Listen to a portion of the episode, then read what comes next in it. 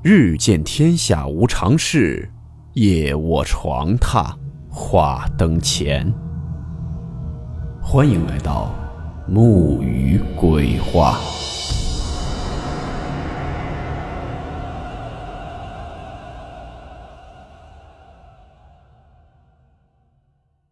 大家好，我是木鱼。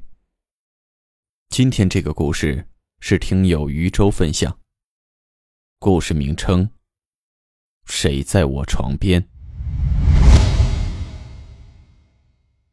温馨提示：本故事含有未经证实的内容和边缘化知识，部分内容超出普遍认知。如感到太过冲击自己的主观认知，请大家当做故事，理性收听。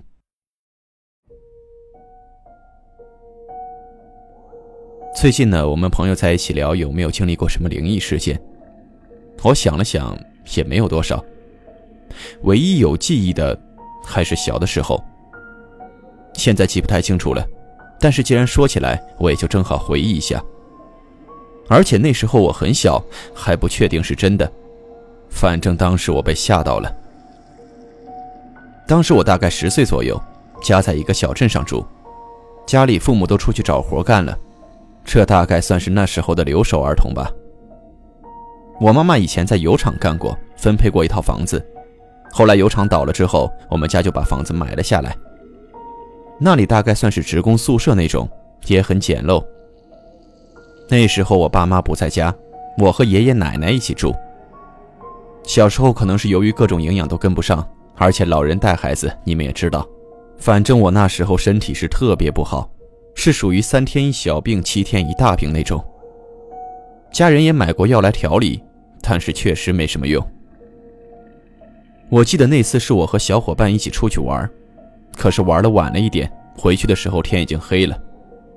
不过具体是什么时间我也记不太清楚了，只记得当时天特别黑。小伙伴们回家后，我还要走一段路才能回到我家。这一段路两边都是庄稼地，但是在路的两旁种着两排杨树。这条路平时很少有人走，更别提晚上了。那天小伙伴回家之后，我就开始突然感觉有点不舒服，感觉浑身没劲。我自己走在那条路上，第一件奇怪的事情发生了。我走在这条路上，时不时的会踢一踢路上的小石头。我记得当时是把一颗小石头踢到了前面挺远的一棵树下面了。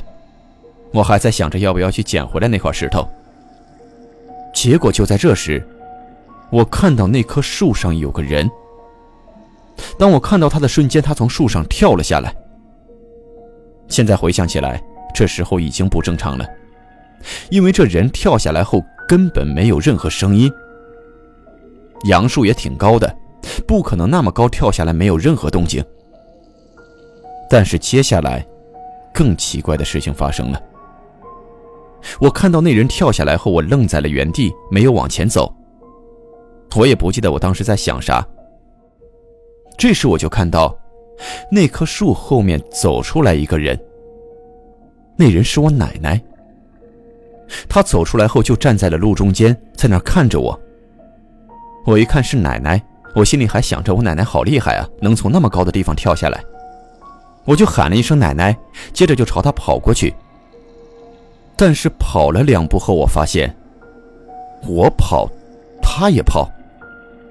跑了两步，我停下来，在纳闷奶奶为啥会跑？这时她也会停下来。那时候年龄太小，说实话，对一些诡异现象并不是很敏感。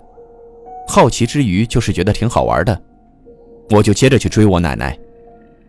但是那个人和我始终保持着一样的距离，我怎么跑都追不上。而且每当我停下来的时候，那个人还都会扭过头来，笑呵呵地看着我。跑了有一段路，前面有个拐弯的地方。等我追到那个拐弯的地方后，那人就消失了。不过到了这个地方，离我家已经非常近，我以为奶奶回家了，也没有想什么，就跑回家里了。这里需要说明一下，我在追那个人的过程中，感觉越来越难受，这也就是我为什么会跑跑停停。等到快到家的时候，我感觉我整个人走路都不稳了。而且还头晕的厉害，等我进到家的时候，奶奶正在厨房做饭。我问了一声：“我说奶奶，你跑那么快干嘛呀？”当时奶奶只说了一句：“啥跑那么快？”接着出来就叫我赶快吃饭。我们当时也都没当回事儿，我以为那就是我奶奶跑回家了。奶奶也没把我刚才问的那句话当回事儿。那时候我吃饭也没什么力气，我奶奶开始还觉得我是不是在外面偷偷吃什么东西了。看我整个人不太精神的样子，奶奶就问我是不是感冒了。因为我经常感冒嘛，所以奶奶也没有多紧张。我小时候以为感冒就是流鼻涕、咳嗽，但是当时没有这些症状，我就说没有感冒。奶奶摸了摸我额头，大概也是觉得我额头也没有多烫，于是就让我自己去玩，然后自己去忙自己的事儿了。后来我就一个人跑去看电视，我整个人都躺在沙发上的，躺着躺着，我也不知道电视里放的是什么了。反正就是越来越晕乎乎的，头很重，眼皮也是，感觉很冷。但是当时还算是夏天，所以我就心想，不会是发烧了吧？后来奶奶过来看我，大概是躺着不动，又来摸我额头。这次果然是发烧了。奶奶把我抱到房间床上，盖好被子，想找方法帮我退烧。你们知道，对于应付发烧这种事儿。老人都有自己的经验。当时天也黑，奶奶就用他们以前的土方法。这个土方法挺好玩的，有的就是在胸口放一把钝刀，或者是拿桃树皮在我身上搓，反正不少方法的样子。我奶奶那次给我用的方法属于比较简单的那种，给我浑身抹酒，然后用力的揉，揉了大概十多分钟之后，我全身已经发红了，感觉到了很热。然后就让我躺在床上继续睡。我那个时候整个人都迷迷糊糊的，不太清醒。奶奶放开我之后，她也就直接睡了。我当时一个人在房间晕乎乎的睡着，感觉头还是很重。当时大概也没办法想什么东西，当时一直在担心那个电视剧没看完。身上的热度退掉之后，我感觉还是很冷，我就迷迷糊糊的睁开了眼睛。当时虽然迷糊，但是还是能看见东西的。这时我就看见一个似乎是个女人的人，站在我的床边看着我。说是女人，因为那个人的头发很长，披散着，看不见长什么样子。不过和我姑姑的样子差不多。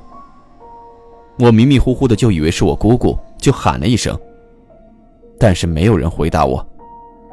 那个人就一直低着头看着我。我试图看清楚，但是身体跟不上思维，很快我就又晕乎过去，睡着了。又过了一会儿，因为整个人被被子盖住，身上出了好多汗，我是被渴醒的。醒来我就想叫奶奶过来帮我倒点水喝。睁开眼睛看到，我床边又站了一个人。这次不是那个女人，而是一个男人。这个男人感觉年龄也挺大的，但我还是看不清长什么样子。也不知道当时是真的睡迷糊了，还是那人的确没有面容。当时我也没多想，我以为是我爷爷来着，于是就喊他，想让他给我倒点水来。但是那黑影一直没有动静。我当时心里纳闷这一个两个的怎么都不说话呀？我又懒得自己倒，翻了个身又睡着了。这次不知道大概睡了多久，我被我奶奶的喊声吵醒了。我奶奶在喊我爷爷的名字，就说：“谁谁谁，你回来了。”没有动静。停了一会儿后，奶奶又喊了我爷爷名字一声，还是没有动静。之后我就听到我奶奶下床出去的声音。等我再醒来，已经是第二天了，我的烧也退了，人也清醒了很多。第二天中午吃饭的时候，我想起了昨天晚上的事，我就问奶奶：“我说姑姑和爷爷去房间干嘛呀？怎么喊都不说话？我当时都快渴死了。”奶奶很奇怪地说：“你烧糊涂了吧？姑姑根本没来家呀，而且爷爷当时也还在外面跟那些老头下棋呢。”虽然我当时还小，但是我瞬间就不知道说啥了，也不敢再问了。但这时我注意到，奶奶说完这些话后，表情有些变化，异常的严肃认真，而且看了看我爷爷。我当时那么小，也不知道他们啥意思，也就没管那么多。后来长大后，有一次跟大人聊天，聊到了这类事情，奶奶就跟我讲：“你还记得你那次发烧看到你姑姑和爷爷那次吗？”接着奶奶说：“那天晚上我们都睡下了，我爷爷还没回来，但我奶奶听到外面有人进屋，进屋后就是把钥匙放在桌子上，坐在沙发上打开电视的声音。我奶奶以为我爷爷回来了。”因为我爷爷回来就喜欢把钥匙往桌子上一扔，先去打开电视。结果我奶奶喊了几声之后，外面没人应答，他就出去看。出去一看才发现，外面关着灯，黑漆漆的，电视也并没有打开，什么人也没有。但是我爷爷的卧室门却是开着的。我奶奶就去爷爷卧室看，也没有人。那一夜他都没敢睡觉，一直守在我旁边等我爷爷回来。回来后，奶奶跟爷爷说了发生的事。第二天我又说看到姑姑和爷爷回来了，奶奶觉得事情不对，就跟爷爷去找了我们村里的一位先生来看。那先生说我家房子有些问题，我也不记得奶奶说那先生怎么布置的布置，好像还给我家附近挖了个坑，之后就没什么事儿了。而且那先生来整治过一番后。我的身体也日渐好转起来，不再那么柔弱多病了。但是直到现在，我都不清楚那晚站在我旁边的两个人，还有树上跳下来的那个人，到底是谁。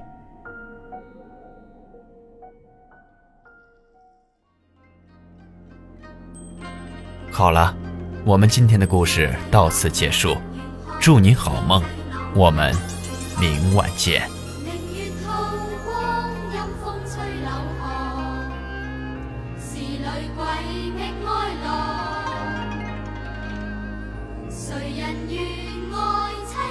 Ay,